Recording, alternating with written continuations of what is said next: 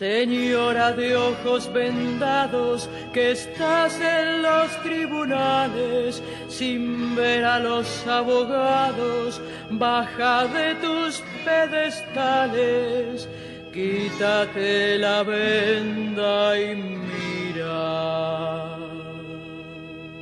Cuánta mentira.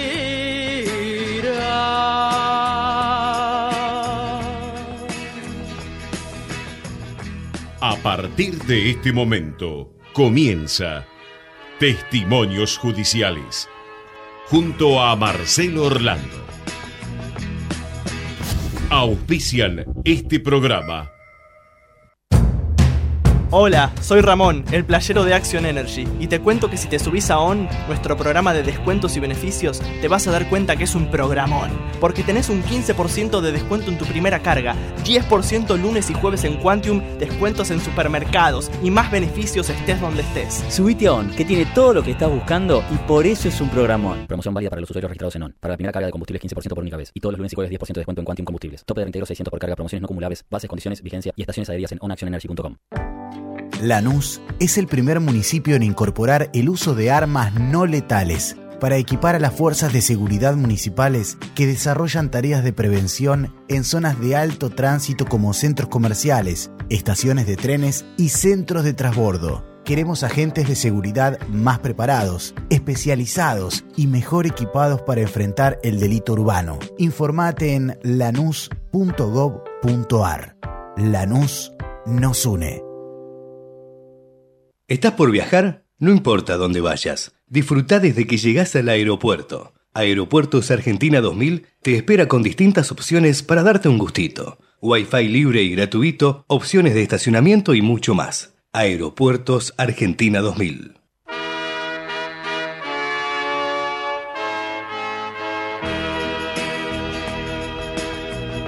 9 de la mañana, 3 minutos, ¿qué tal? Muy buenos días. ¿eh? Eh, domingo 5 de agosto del 2023.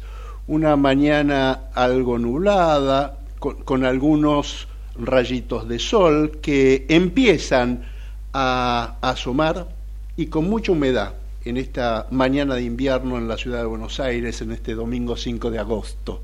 6, 6, es verdad, estamos en 6 de agosto, acá me corrigen, gracias.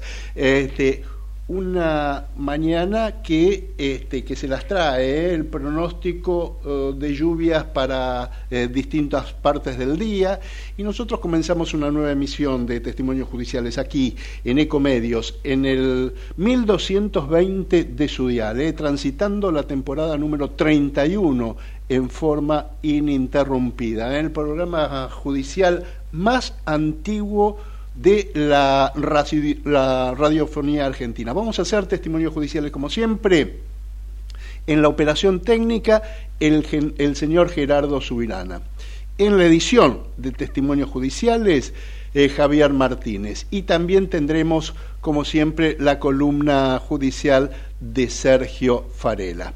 Eh, ustedes saben que este, como lo hacemos habitualmente. A partir de ahora empezaremos a comentar algunos de los tantos temas judiciales que ocurrieron en los últimos días y además eh, daremos algunos adelantos de los que están previstos a partir de mañana lunes. Este, ustedes saben que eh, finalizó la feria judicial de, de invierno y esta semana que terminó se reanudó la actividad normal en tribunales después de la feria chica.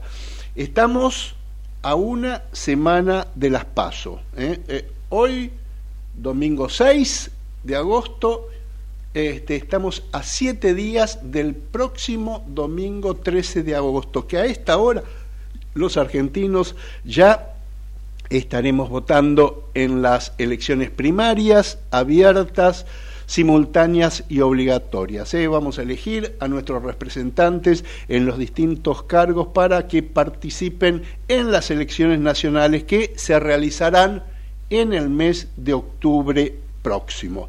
Y en este primer domingo de agosto vamos a hablar de temas tales como el nuevo intento fallido de la vicepresidenta Cristina Fernández convocando a una sesión de último momento en el Senado Nacional. ¿Para qué? Para prolongar por cinco años más a la presidenta de la Cámara mm, Federal de Casación Penal, a la jueza Ana María Figueroa, la jueza de justicia legítima, para que continúe en su cargo y no se jubile. La doctora Figueroa es una magistrada que hasta el momento le ha garantizado impunidad en las causas de corrupción que se le siguen a Cristina Fernández. Y es por eso que este, están muy, muy interesados en que continúe en su cargo. El próximo miércoles, el próximo 9 de agosto, la jueza Figueroa cumple 75 años y como lo dice la ley deberá abandonar la magistratura. Y hasta último momento, Cristina no ha conseguido el quórum necesario para prorrogar su mandato. Veremos si lo logra en estos dos o tres días que quedan. Este, y, y, si logran el quórum, bueno, van a poder no solo este, em, votar la prórroga de Ana María Figueroa, sino de eh, casi 70 jueces amigos este, que le van a garantizar este, una justicia adicta. Por su parte, eh, em, la oposición ya dijo que, o adelantó que no se va a prestar a este tipo de maniobras en la Cámara Alta y el kirchnerismo ya lucubra alguna maniobra para que continúe, aunque sea por decreto del Poder Ejecutivo Nacional. Vamos a hablar también aquí en el programa de una condena a cinco años de prisión a un alto funcionario de la FIP por el cobro de coimas a importantes contribuyentes. Esta semana continuará el juicio penal al suspendido juez federal de Mendoza, Walter Bento, acusado, entre otras cosas, de ser el jefe de una asociación ilícita, de beneficiar a imputados a cambio de sobornos y de eh, eh, el delito de enriquecimiento ilícito, entre otros ilícitos que habría cometido. ¿eh? Vamos a hablar obviamente de los últimos datos que se conocieron de la investigación por la desaparición de Cecilia Strisowski en la provincia del Chaco por parte del clan Sena.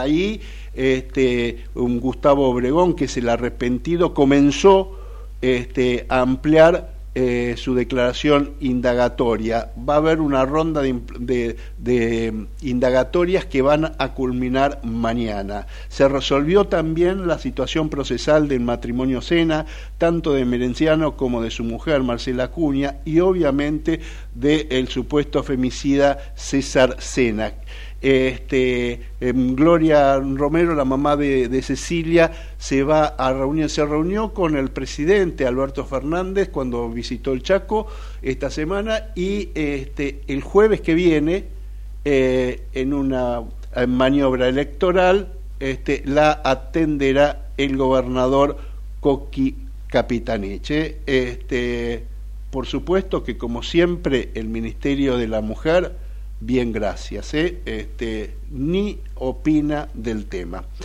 Mañana arranca el tercer juicio oral y público que deberá enfrentar el empresario K, Lázaro Báez. Está acusado de blanquear dinero a través de la operación de compraventa de un campo de 152 hectáreas es un campo este, que está junto al mar, está en el exclusivo balneario uruguayo de José Ignacio, fue adquirido en 14 millones de dólares.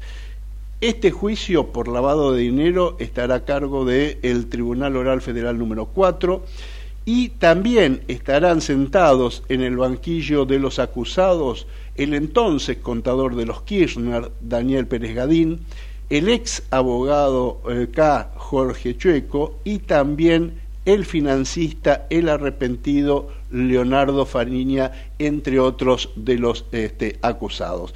Les cuento que eh, el juez federal subrogante de Bariloche, el doctor Gustavo Villanueva, dispuso la extradición de eh, Facundo Jones Guala, eh, va a ser extraditado a Chile para que termine de cumplir su condena a nueve años de prisión que le impuso el país trasandino. Es por un ataque incendiario a un predio y también por portación de armas de fuego ocurridos en el 2013. Jones Iguala estaba este, con salidas transitorias, y se profugó e ingresó ilegalmente a nuestro país por un puesto fronterizo este, medio, este, medio ilegal, no ilegal, sino este, que, no está controlado, y, entonces, bueno, este, estuvo prófugo hasta que lo encontraron, como todos sabemos, vestido de mujer, este, alcoholizado y qué sé yo, y ahí este, fue detenido. Ahora este, ya la justicia determinó que debe ser extraditado a Chile,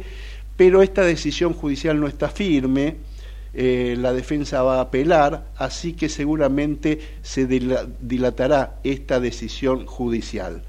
Condenaron a un abogado que lo hemos sacado infinidad de veces aquí en nuestro programa, que es el doctor Alejandro Sánchez Calvermaten, por intento de chantaje al empresario Sebastián Eskenazi fue condenado a tres años y tres meses de prisión e inhabilitación para ejercer la profesión por el doble tiempo de la pena. Eh, finalmente, la jueza Ana María Capuchetti este, comenzó muy lentamente la ronda de indagatorias a varios responsables del vacunatorio VIP, encabezados por el ex ministro de Salud Ginés González García. Eh, comenzó con uno de los tantos involucrados, el próximo 14 es el segundo, eh, están como en, cámara lenta avanzando en esta investigación. Eh, a esto se le suma una nueva irregularidad este, y, y que es los, que, la, denuncia que está investigando el juez Sebastián Casanelo, que está este, comenzando a investigar a la ministra Carla Bisotti. ¿Por qué? Porque permitió visitas discrecionales a los internados por COVID, a pesar de que estaba expresamente prohibido.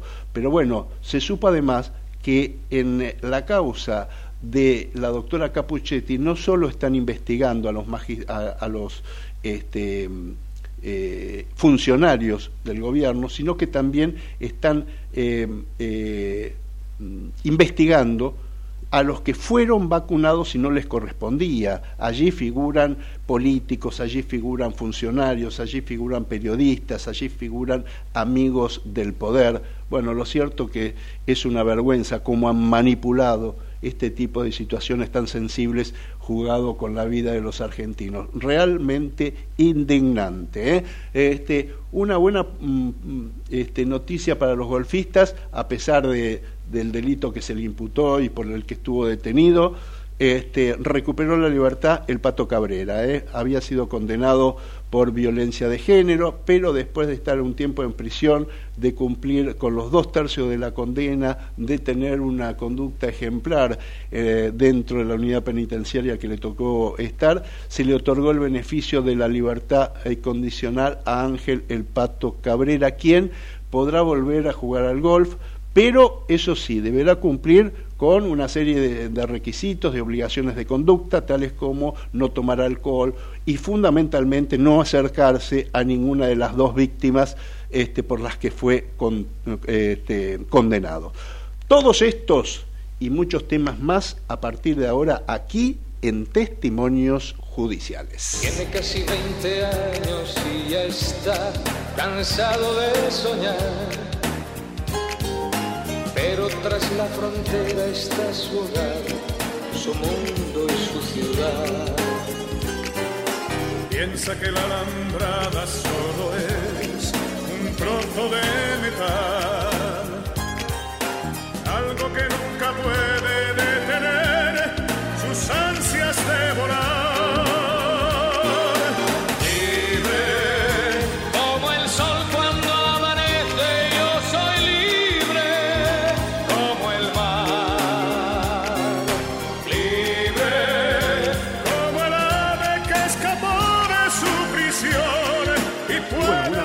reanudó la actividad normal en tribunales, también eh, continuó en la Cámara de Diputados el juicio político a la totalidad de los ministros de la Corte Suprema de Justicia de la Nación.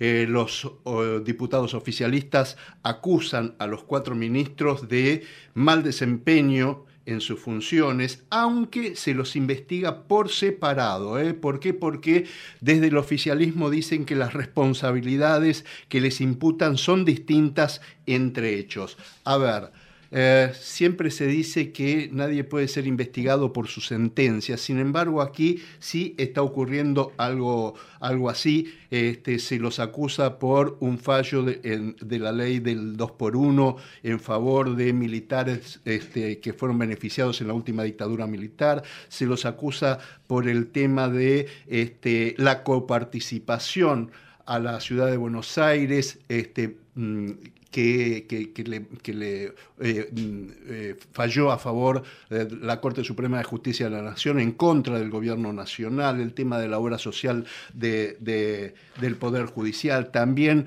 otro fallo que ordenó la suspensión de las elecciones en la provincia de Tucumán. Bueno, de todo esto vamos a hablar justamente con un ex integrante del Consejo de la Magistratura, él es diputado este, nacional del PRO, él fue procurador este, de la ciudad de Buenos Aires. Este, vamos a hablar con el doctor Pablo Tonelli, que gentilmente nos atiende cada vez que lo hemos convocado. Doctor, buen día. Marcelo Orlando lo saluda. ¿Cómo anda? Muy bien, por suerte. Buenos días.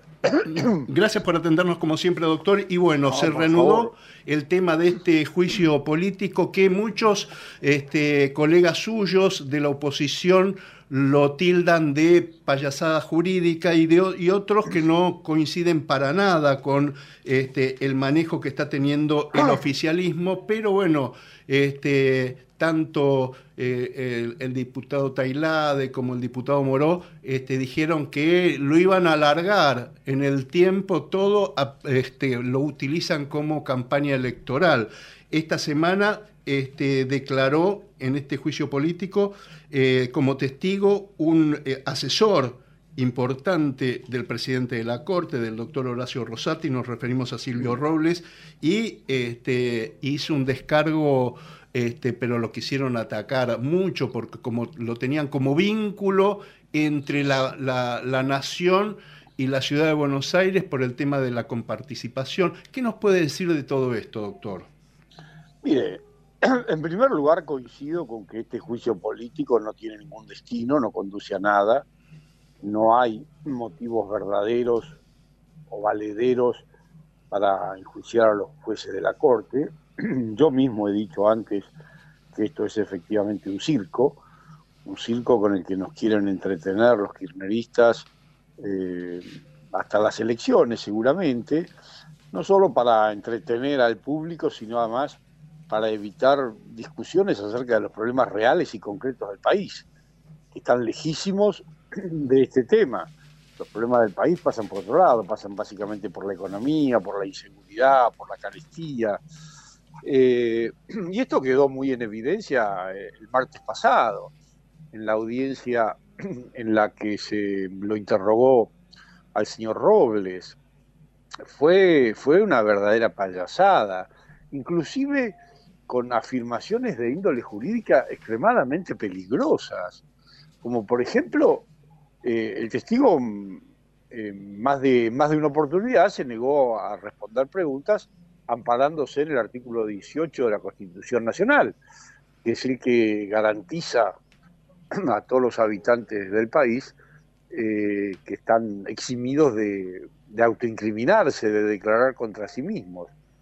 Bueno, y lo insólito fue que algunos diputados del kirchnerismo sostuvieron que el artículo 18 de la Constitución Nacional solo rige para quien es sometido a una indagatoria en un juicio penal, lo cual, lo cual es algo así como retroceder eh, dos siglos en la, en la evolución del derecho.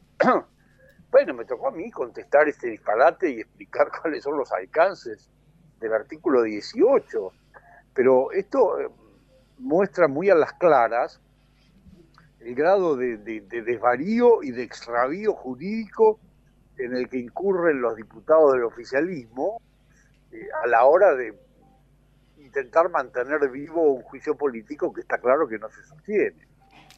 Eh, y, esto me hace acordar que, en, la semana el abogado del presidente, de la vicepresidenta y también de, del, este, ministro de Economía este, eh, y actual candidato a presidente, Sergio Massa, me refiero al doctor Gregorio Dalbón, dijo que va a investigar, va a denunciar a 12 cuevas por el tema de la suba del dólar y qué sé yo, y este y la pregunta es, ¿un, un integrante del Poder Ejecutivo puede ordenar allanamientos, puede ordenar eh, procedimientos, este, porque dijo que, que, sí, que se iba, que por orden de, Sergio Massa se iban a hacer este, estas medidas procesales, ¿no? Bueno, mire, esta es una muestra más de la, de la impericia este, y la torpeza de los funcionarios kirchneristas. El problema del dólar, el problema de la economía, no son las cuevas en las que se vende el, dólar paralelo o el llamado dólar blue. El problema de la economía es que el dólar oficial es ridículo y tiene un valor que, no, se aplica a nada. Y tenemos una cantidad ya eh, incontable de, de, distintas cotizaciones del dólar que hacen que la economía sea un galimatías. Si hubiera un mercado de cambios libre, transparente, único, como, como sucede en los países normales, bueno, el, supuesto problema de las cuevas no existiría. Pero insisto, lo que tiene que hacer el gobierno no es ir contra las cuevas, lo que tiene que hacer el gobierno es acomodar la economía, sincerarla, transparentarla. Fíjese que otra cosa que está ocurriendo muy a menudo y que ya ha sido muy denunciada es lo que ocurre con las importaciones. El secretario de Comercio tiene en las actuales circunstancias un poder discrecional para autorizar selectivamente qué importaciones se pueden hacer y cuáles no. Bueno, esto es lo mismo que darle al secretario de Comercio una patente de corso, que hasta donde todos sabemos efectivamente utiliza para autorizar algunas importaciones y otras no, a cambio de vaya uno a saber este, qué, qué, qué beneficios, ¿no? Este, es, un desvarío. Eh, doctor, este, otro de los temas que quería charlar con usted eh, tiene que ver que eh, con el nuevo revés de Cristina Elizabeth Fernández, que se le complicó convocar el Senado Nacional para nombrar jueces amigos y sobre todo a la jueza Ana María Figueroa, presidenta de la Cámara Federal de Casación Penal, que se jubila en pocos días más este, y la necesitan para garantizar impunidad. Este, ¿Piensa que realmente el kirchnerismo no logrará el quórum necesario en el Senado Nacional para nombrar jueces amigos? Mire, por un lado parece difícil que esto ocurra, pero lo que sí le puedo decir es que yo deseo que efectivamente no se pueda prorrogar el nombramiento de la jueza Figueroa y tampoco se pueda concretar el nombramiento de otros muchos jueces eh, militantes. Porque yo no, no, no veo mal que los jueces tengan su afinidad política o sus simpatías políticas, pero lo que sí veo mal, pésimo y contrario a la Constitución Nacional, es que los jueces, como en el caso de la jueza Figueroa, fallen de acuerdo con su ideología, de acuerdo con sus preferencias políticas y no de acuerdo con la ley. Esto es un espanto. Y la jueza Figueroa más de una vez ha, emitido sus votos fundada en, razones exclusivamente ideológicas y, de militancia política, y esto no puede ser. Entonces, la verdad es que yo lo que deseo es que el oficialismo no consiga ese nuevo acuerdo para la jueza Figueroa y ahora próximamente, el 9 de agosto, cuando cumpla los 75 años, cese en su función de magistrada. Eh, las dos últimas, doctor. Este, eh, Usted sabe que la Inspección General de, Justicia intervino la fundación de Patricia Bullrich por presuntas irregularidades. Ya el Gobierno Nacional ha utilizado distintas instituciones como la FIP, la ANSES, la Oficina Anticorrupción, eh, no sé, la Dirección de Aduanas, la AFI, ni que hablar, ¿no? La, Oficina de Inteligencia, justamente para este, em, manejar y presionar a la gente que piensa diferente. ¿Puede ocurrir algo en perjuicio de Patricia Bullrich, la titular del PRO? No, afortunadamente no va a ocurrir nada porque, como suele decirse, todavía quedan jueces en Berlín. En este caso, todavía quedan jueces en la Argentina. Lo de Nissen, el titular de la Inspección General de Justicia, es gravísimo eh, porque el hombre está totalmente desbocado, este, actúa totalmente fuera de la ley. Fíjese que en el caso de esa intervención a la fundación de Patricia Bullrich, ya una sala de la Cámara Comercial había impedido que se concretara esa intervención. Y sin embargo, a pesar de la decisión judicial que lo impedía, eh, el titular de la Inspección General de Justicia igual este, quiso ir adelante con la, con la intervención. Bueno, no cumplen un fallo de... Un, no, no cumplen un fallo de la Corte y van a cumplir un fallo de la Cámara Comercial. Claro, bueno, pero Nissen debería ser destituido, es más, debería ser procesado. Bueno, está procesado Nissen y, el ministro de Justicia, Carlos Soria, eh, este, eh, Martín Soria también está procesado. bueno, es, es parte del currículum de los funcionarios de este gobierno, ¿no? Sí, pareciera que si no están procesados no son aptos para el cargo, ¿no? Claro. La última, eh, prometo que es la última. Este, usted, usted actuó mucho en el juicio, eh, pidiendo el juicio político y la suspensión del cargo del juez federal de Mendoza, este, eh, Walter Bento. Próximamente hablábamos este, domingos anteriores con el, camarista este, federal, el doctor Leal Ibarra, ya nos explicaba que en, en, en un mes más comenzará este juicio oral y público. Este, y mientras tanto comenzó un juicio penal, delitos gravísimos, jefe de una asociación ilícita, cohecho, este, eh, prevaricato, enriquecimiento ilícito. ¿Cómo cree que va a terminar todo esto, doctor? Mire, perdóneme la carraspera. En el caso del juicio penal, eh, yo no, no, no, quisiera opinar porque yo no he estudiado con, con, el detalle suficiente el expediente.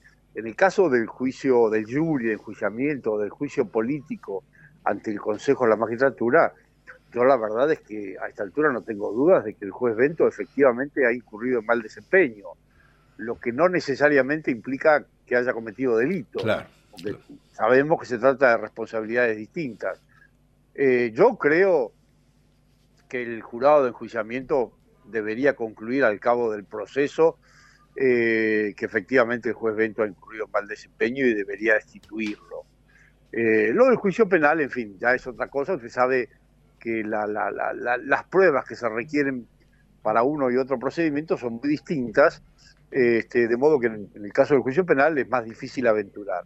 Pero en el caso del, del juicio político, yo creo que sinceramente el juez Bento debe ser destituido. Hay motivos más que de sobra para destituirlo. Fíjese que ya su mujer y sus hijos, que también trabajaban en la justicia federal de Mendoza, han sido cesanteados, han sido apartados de sus cargos, ¿no? Claro, claro. Bueno, y están sentados... Es evidente que toda la familia estaba involucrada. Absolutamente, están sentados en el banquillo los acusados junto con el juez Bento, ¿no? Así es. Doctor Pablo Tonelli, diputado nacional del PRO, gracias por su tiempo, muchísimas gracias por esta charla. Este, buen domingo y hasta cualquier momento. ¿eh? Bueno, igualmente para ustedes y hasta pronto. Gracias. Ecomedios.com AM1220. Estamos con vos. Estamos en vos. Basta de perseguir médicos. Estudié para salvar vidas, no para hacer abortos. Votá por las dos vidas. Leandro Rodríguez Lastra, diputado nacional, Nueva Unión Celeste, lista 506, provincia de Buenos Aires. Nadie quiere el aborto. Ponele fin con tu voto. Votá por las dos vidas. Ayelena Lancay, gobernadora. Raúl Mañasco, vice. Partido Celeste. Lista 320, provincia de Buenos Aires. Descarga gratis de tu celular la aplicación Ecomedios. Podés escucharnos en vivo, informarte con las últimas noticias y entrevistas en audio y video.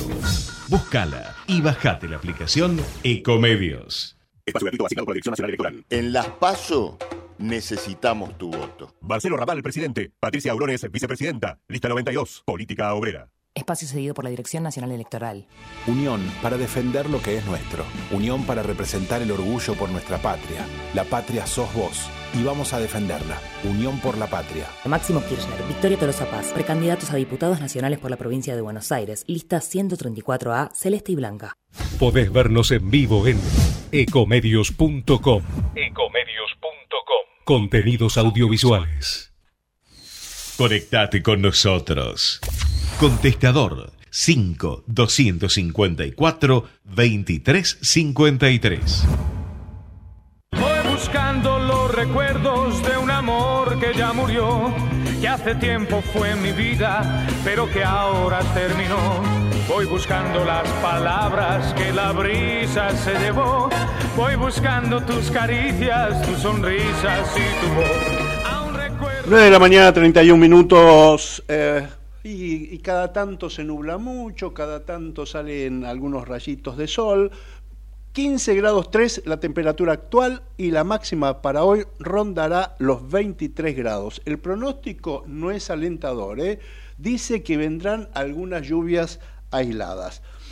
Y el próximo viernes eh, el Tribunal de Casación Penal de la provincia de Buenos Aires va a realizar una audiencia de este, todos los recursos que han presentado la Fiscalía, la querella y las defensas en el juicio en que se investiga el homicidio de eh, Fernando Baezosa.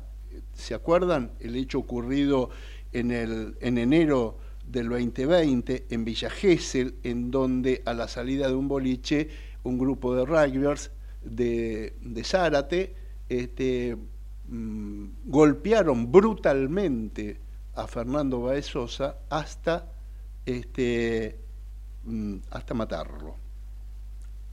Hubo este, condenas a prisión perpetua, eh, otros eh, eh, cinco fueron condenados, si mal no recuerdo, a prisión perpetua, otros tres fueron condenados a 15 años de prisión, y bueno, el próximo viernes 15 de agosto, allí este, las partes, la fiscalía, la querella, la querella está representada por el estudio de Fernando Burlando este, y el doctor Fabián Améndola, eh, los fiscales, eh, Juan Manuel Dávila y Gustavo García, este, bueno, fueron los que llevaron a cargo la, acusación, eh, van a dar sus argumentos procesales para revertir o mejorar la situación procesal de los condenados.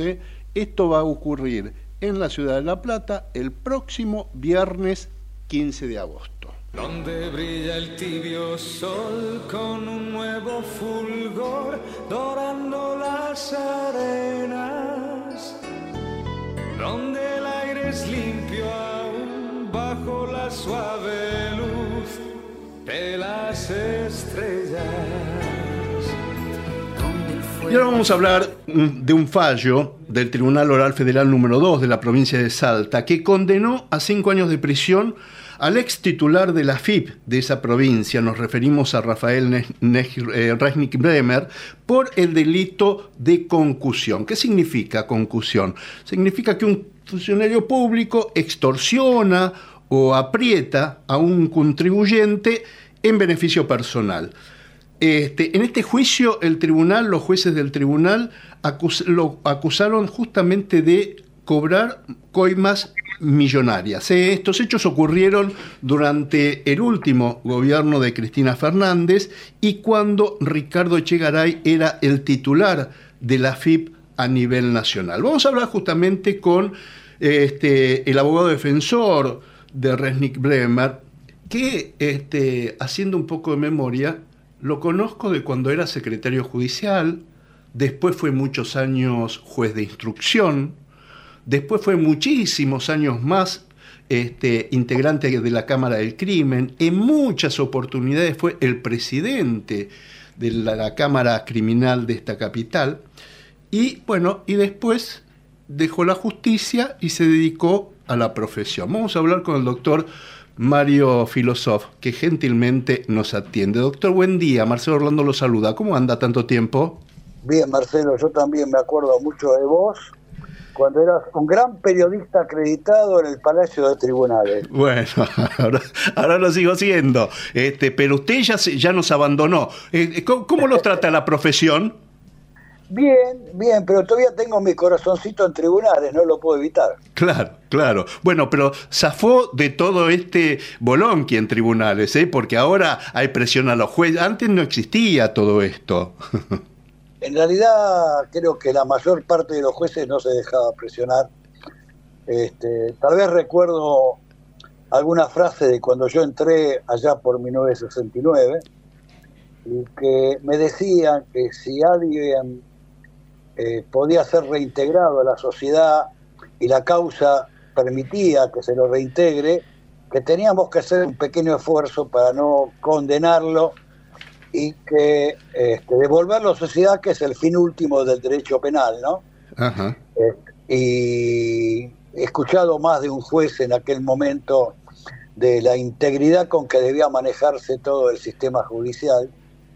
Y no sé si te diste cuenta que yo cuando hablé Palacio no hablé Palacio de Justicia, sino dije Palacio de Tribunales, porque yo siempre creí, y mucha gente más, que nosotros no hacemos justicia.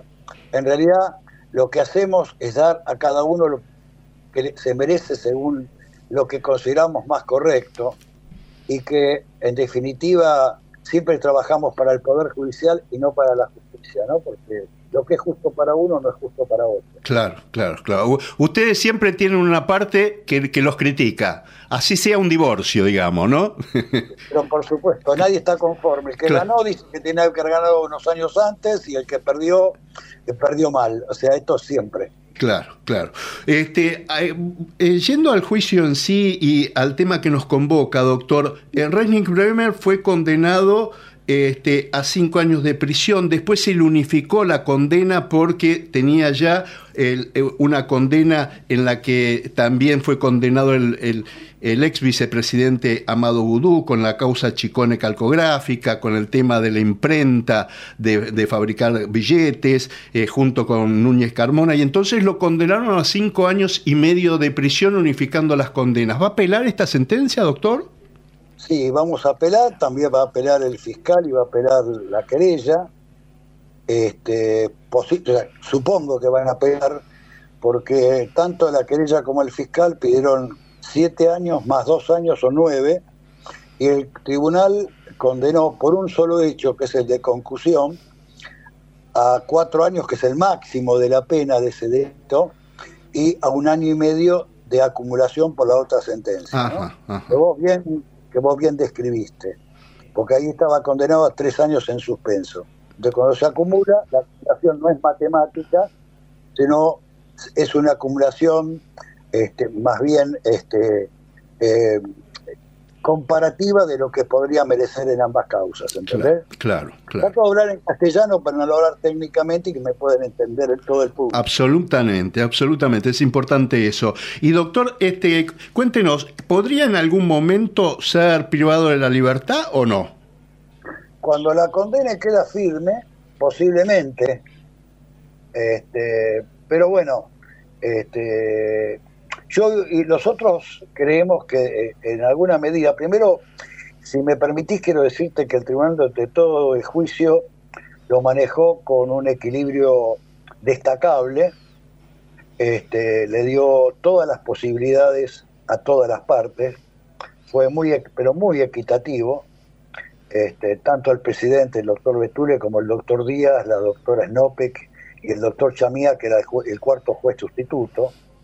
Este, realmente debo destacarlo esto, y mucho, y que la sentencia se corresponde en alguna medida, no todas nosotros no compartimos que se le pueda dar el máximo de pena directamente porque nuestra constitución establece que cuando se va a aplicar una pena se empieza por el mínimo y se va subiendo conforme las agravantes.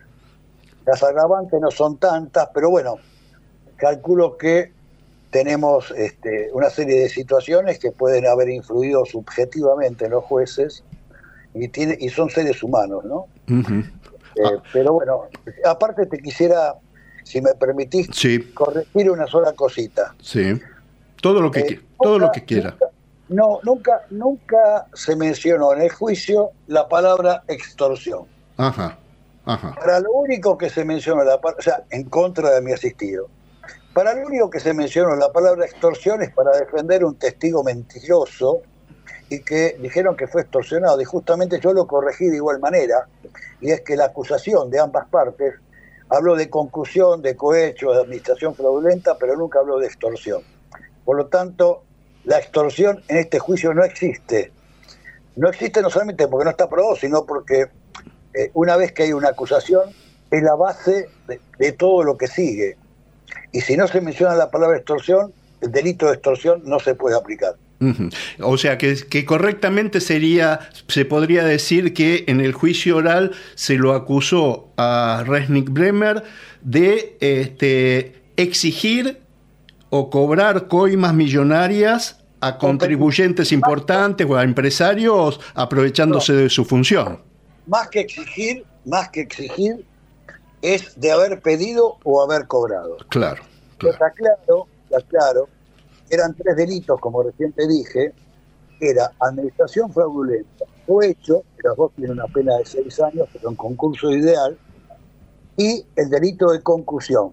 Fue absuelto por los dos primeros y condenado por el último, ¿sí? que tiene una pena máxima de cuatro años, como bien te dije hace un ratito. O sea, hay dos delitos que lo está absuelto. Por eso dije que va a operar posiblemente la Fiscalía y la querella. Ajá.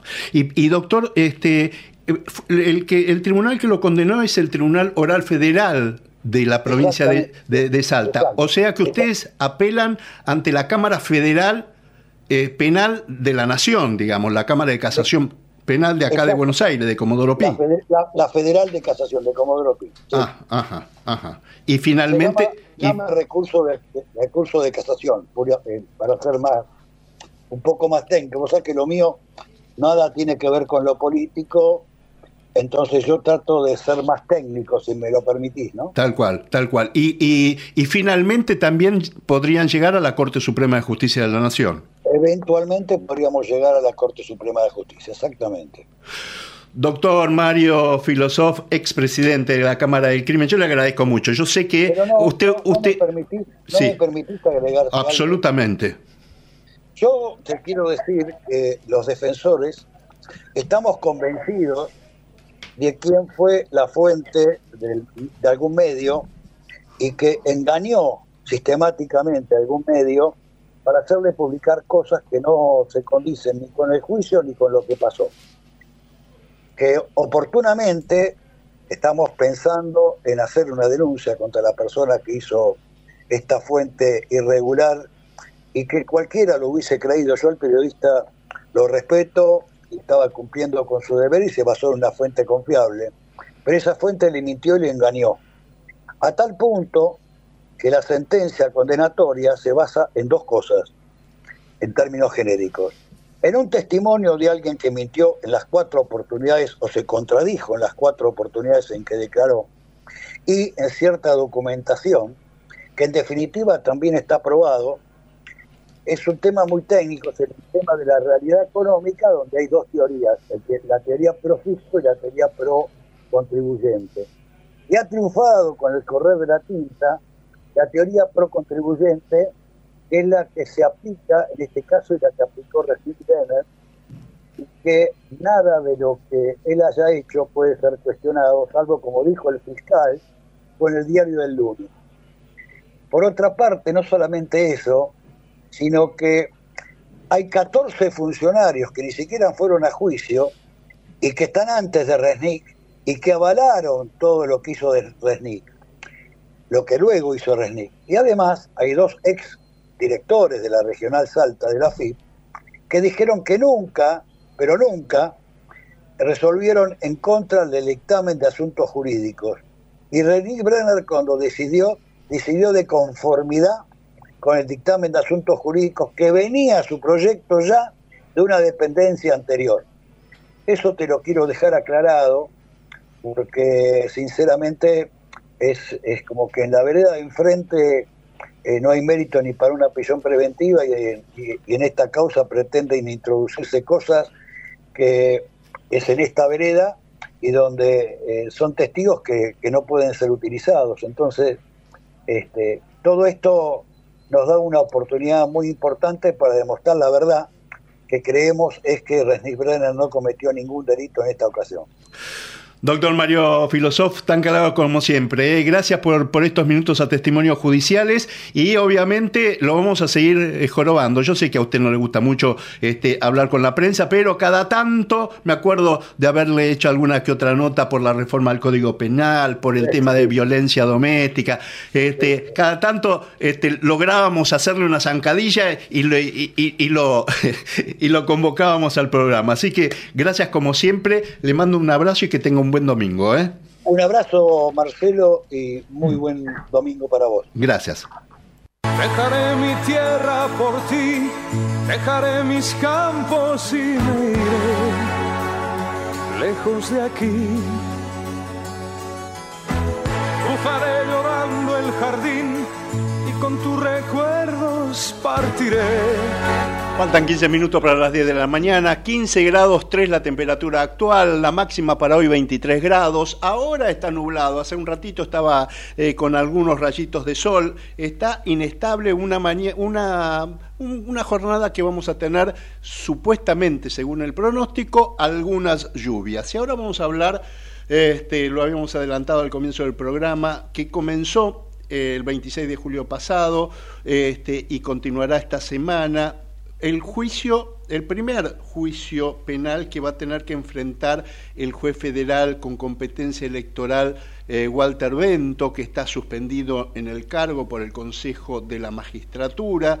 Este, está acusado de delitos gravísimos, ¿eh? está acusado de delitos como asociación ilícita, cohecho, falsedad ideológica. Bueno, concretamente los, los fiscales dicen que este, eh, el juez Bento en realidad eh, otorgaba beneficios procesales, desvinculaciones o moligeraciones o mejoras en las situaciones procesales de los imputados a cambio de sobornos. ¿eh? Eran, estos sobornos eran pagos en sumas de dinero generalmente en dólares.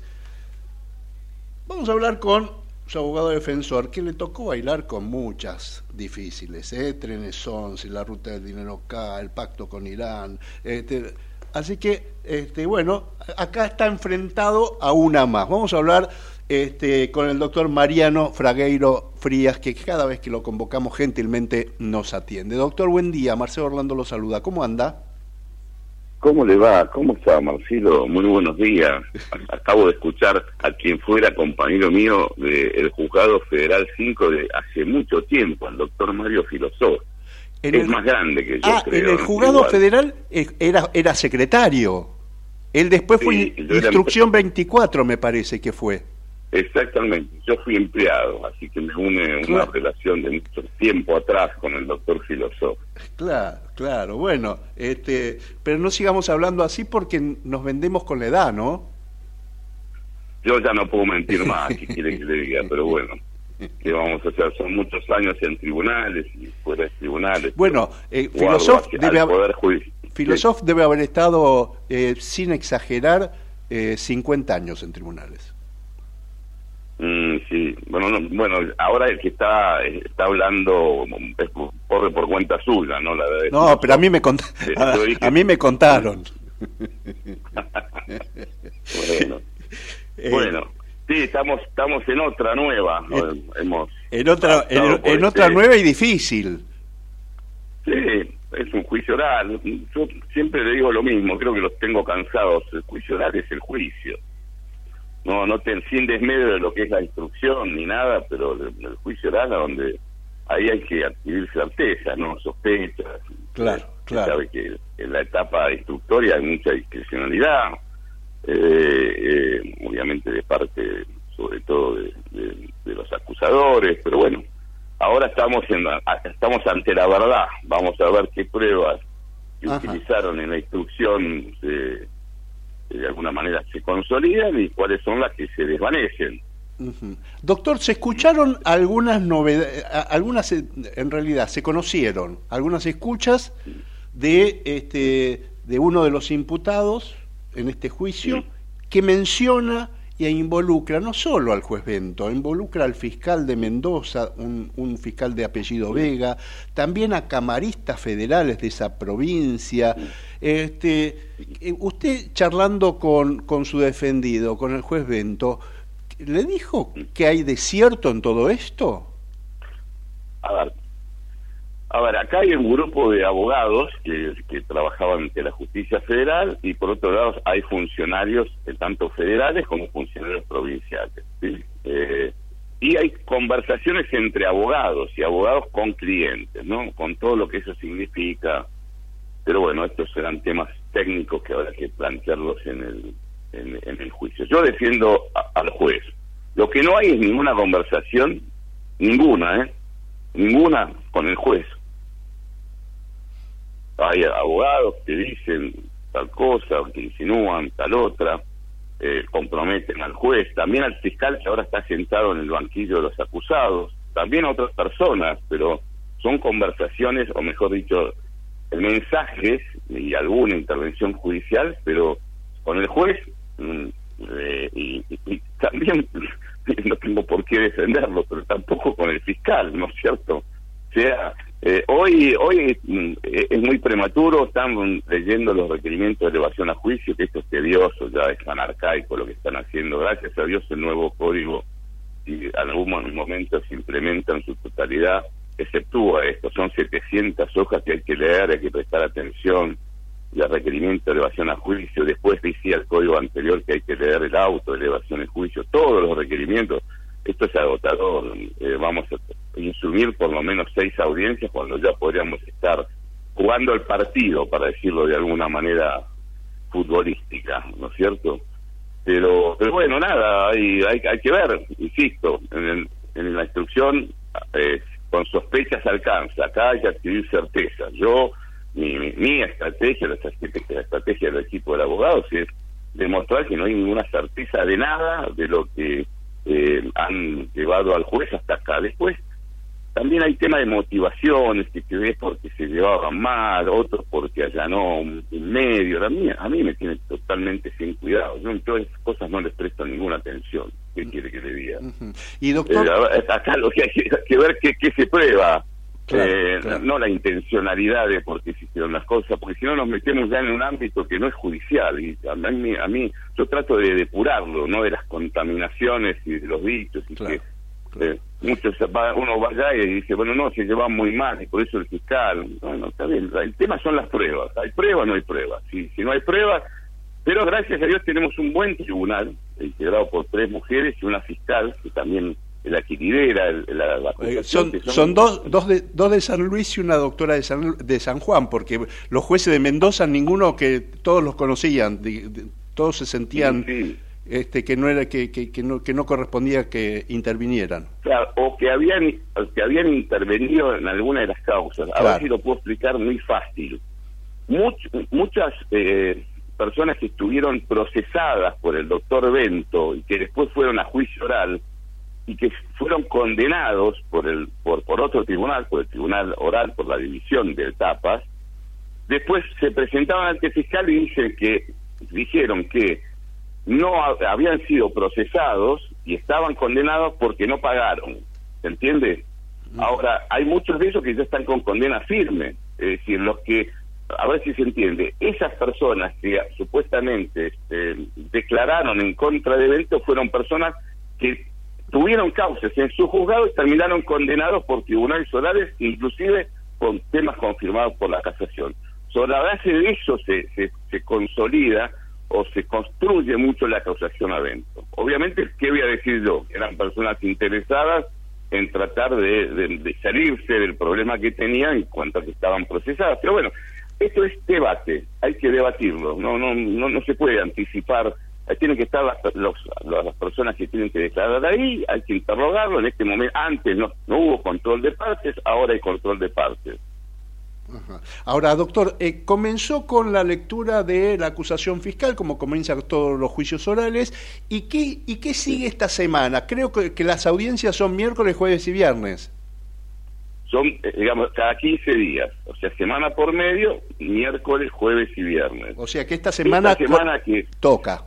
van a terminar con la lectura de los requerimientos. Yo me opuse, o mejor dicho, perdí, eh, pedí a la Fiscalía que de alguna manera reconsidere el tema de la lectura. Esto era agobiante, nadie puede eh, prestar atención ocho horas seguidas a lo que están leyendo, y aparte todos los abogados los conocemos a los a los requerimientos de elevación a juicio, porque tuvimos hasta oportunidad de oponernos a, a, a los mismos. Con lo cual la lectura, que supuestamente es para el imputado, en realidad es, digamos, una fantasía, porque ningún imputado está ni, ni, ni escuchando lo de otro, ni entendiendo la lectura, salvo determinadas personas que, digamos, que, pero ni siquiera el, tiempo que tardan. Con lo cual, esto, insisto, en el nuevo Código Federal, se suple con lo que se llama el alegato inicial, que el abogado y el fiscal dicen lo que van a hacer en el juicio y cómo lo van a aprobar. Pero bueno, nada, estamos en eso, faltan más o menos tres audiencias, después de estas tres audiencias se declara abierto el debate, después viene un, una etapa que se llama de cuestiones preliminares, en donde las partes tienen la posibilidad de hacer algunos planteos, y después ya sí empieza el partido que es la declaración de los imputados y la declaración de los testigos. ¿Cuántos testigos y obviamente hay muchos pre Sí. previstos? un montón, Ajá, o como 400. ajá. Eh, do- doctor, para que la gente Hay entienda... 29, impu- hay 29 imputados, ¿no es cierto? Claro, ahí Ya está. Eh, Eh, eh, quería, quería, quería, quería comentarles, para que los oyentes que están escuchando, a ver, además del juez Bento, están sentados en el banquillo de los acusados. La mujer, los dos hijos, este, algunos este, funcionarios judiciales, hay altos este, funcionarios de la- de- de policiales que están involucrados, destacados abo- abogados de la matrícula de la provincia de Mendoza, digamos, este, hay, hay una serie de, de- era, eran todos los que supuestamente conformaban esta asociación ilícita, ¿no?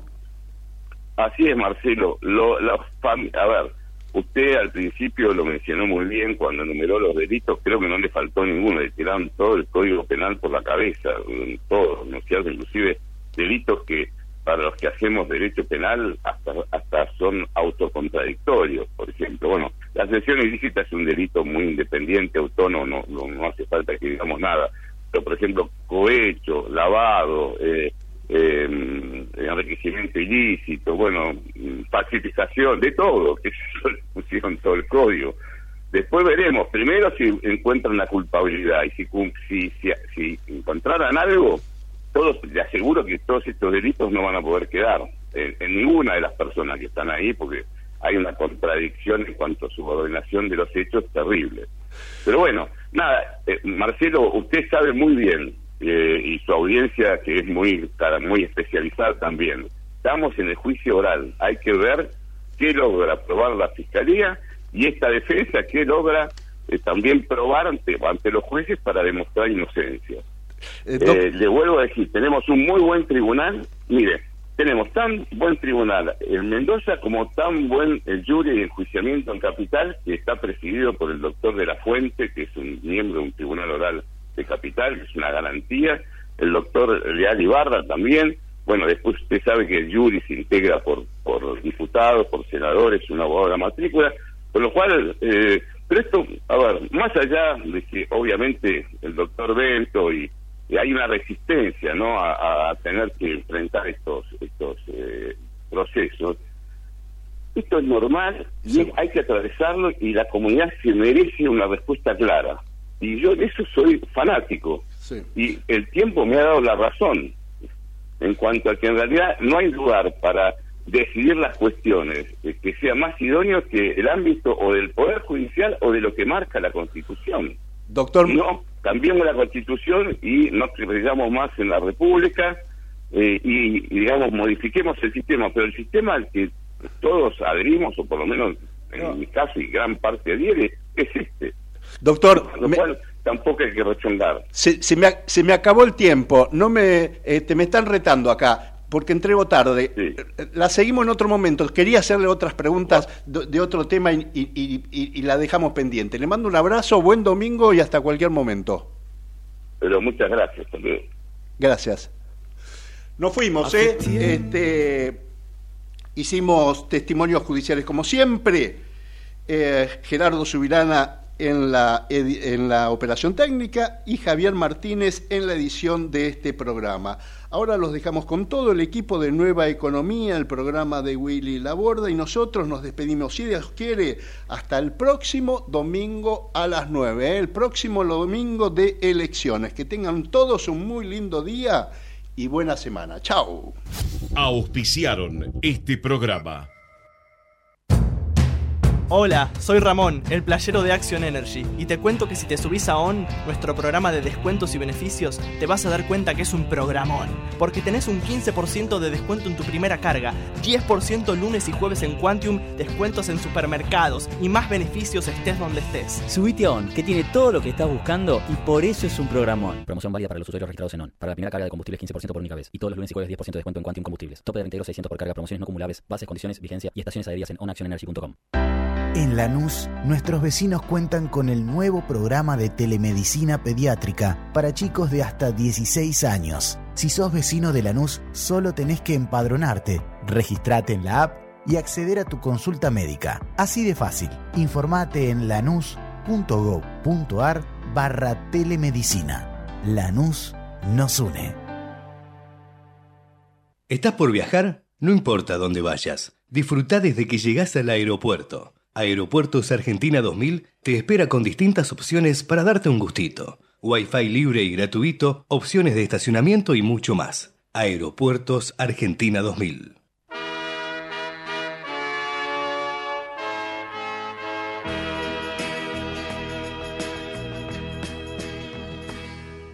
Señora de ojos vendados, que estás en los tribunales sin ver a los abogados